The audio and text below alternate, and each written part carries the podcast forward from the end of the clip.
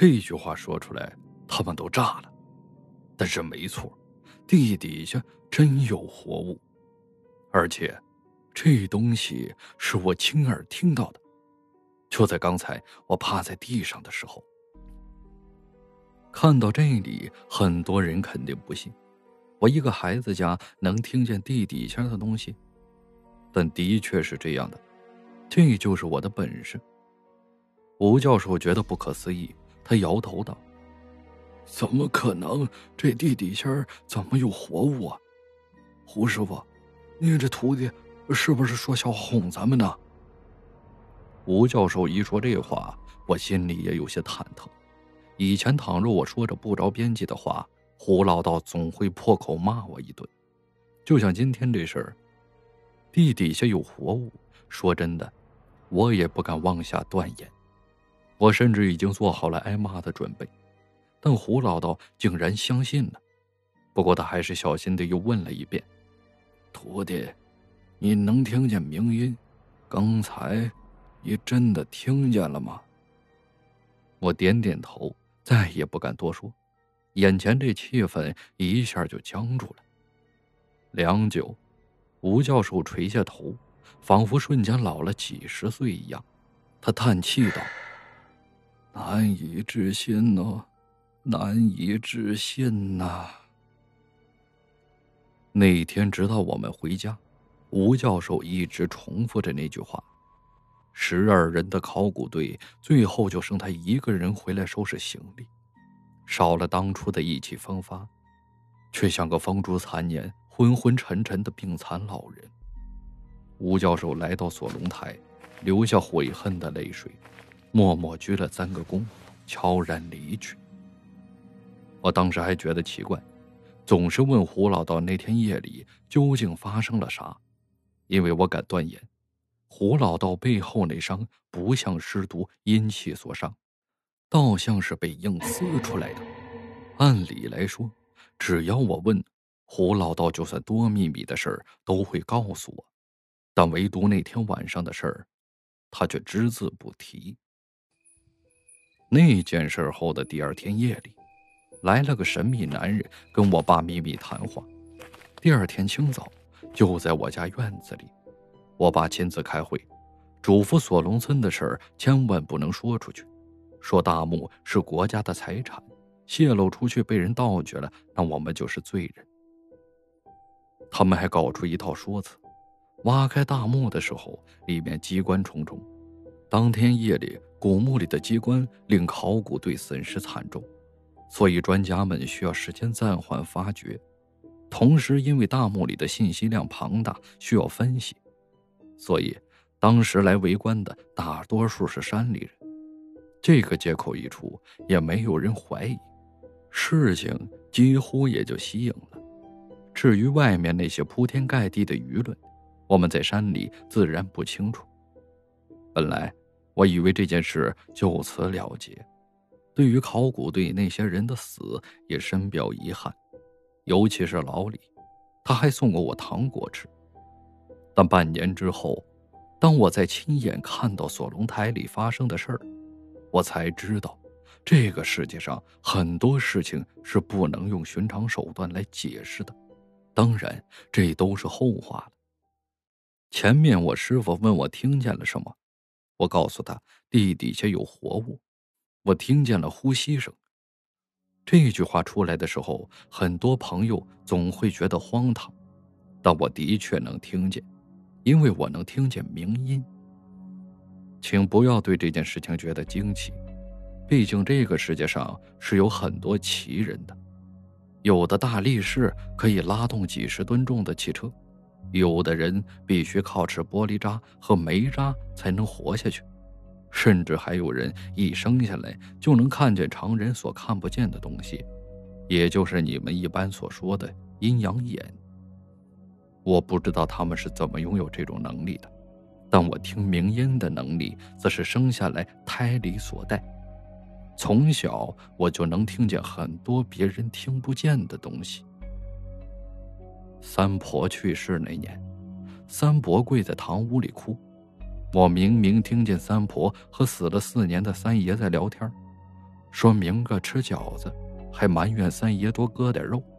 我小时候下河洗澡，也听见水底下有人聊天，说抓个人下去当替身，所以那天我没下河。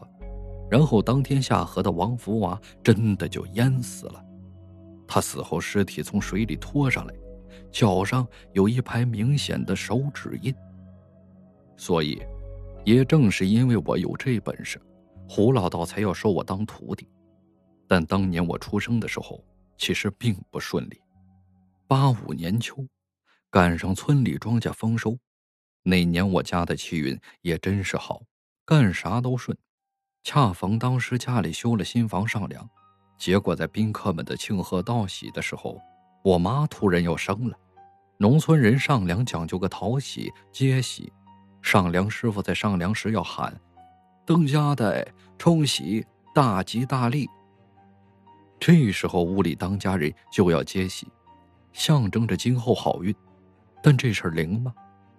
我要是个无神论者，我肯定觉得这是在放狗屁。但问题就是，从小到大，胡老道就是我师傅，他曾清楚的告诉我，旧社会那些活到七老八十的土财主们。重病要死，娶一房小媳妇冲冲喜，就真的能缓过来，再多活个好几年。所以胡老道说的话应该有谱。于是上梁那天这一冲喜，我妈就要生了，这算是二喜临门。可当时不知道咋搞的，还难产，眼看着没办法，胡老道用符水暂时缓住我妈的病状，教我爸念保生大帝咒。一直让他带我妈去二十里外的乡卫生所找大夫，可路上也巧了，那天正是黄道吉日，赶上两家结婚，在一个三岔路口，三家竟然碰上了。我们这边的规矩是两个喜事碰到一起，要点鞭炮庆祝，所以在我爸抱着我妈狂奔的路上，后头那两家结婚的给点了两挂炮竹，又喊了两声恭喜。这就是四喜临门，民间忌讳老人给年轻人下跪，因为这样小辈儿要折寿。而我这还没出生的胎儿就冲了四道喜，结果可想而知。到了乡卫生所，原本我都生出来一半了，可后来竟又回到了腹内。医生替我妈检查脉象，得出结论，她离分娩期还得有一个多月。当时所有人都啧啧称奇，说这是件怪事儿。等回到家屋里，人们更是手足无措，因为当时我妈怀胎十个月了，再等一个月那就是十一个月，家里人也都害怕是不是有忌讳，就找胡老道给看看。可胡老道这么一看却很高兴，他说哪吒当初怀了三年多，赵天君怀了十八个月。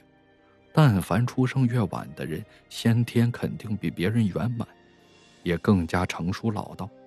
这种胎儿叫灵胎，某些方面一点即灵。当下家里人大喜，但胡老道却道出了个缘由。原来这灵胎固然难得，但刚一出生就容易遭劫。灵胎先天圆满，就跟唐僧肉似的，要是鬼怪吃了，能增加道行。到我出生那天，肯定逃不过那些妖魔鬼怪们的觊觎，更何况这里面是秦岭山，各种山精鬼怪那都不只是传说。我爷年轻的时候啊，就看到过山葵，那玩意儿还真不是啥封建迷信里才有的虚构东西。所以在我出生的那天夜里，胡老道跟我家人也是做足了文章。那一天夜里发生的事儿，他们并没有多讲过，但我知道斗的应该是很激烈，因为我大致听我婆说过。当时我妈生我的时候，在胡老道的朝天观里，而胡老道的道观既不供玉帝，也不供道祖，而是供奉的阎王爷。那晚生产的时候，据说已经到了危急关头。最后，胡老道只好把我拜祭给阎君前面的长司判官，我才因此得了活命。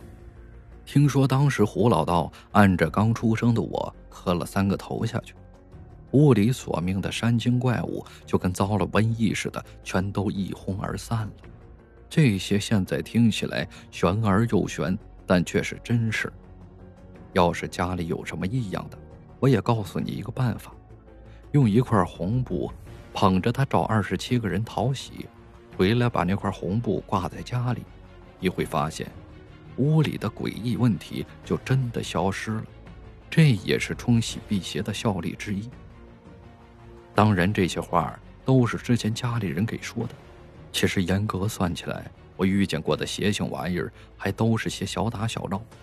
一直跟胡老道，这老东西也就是教我念字认书、打太极，还有背个咒啥的。那真动格的邪性玩意儿，还得是开年之后，我十岁时候亲眼所见。发生了什么呢？胡老道变了，锁龙台的地宫可没那么简单。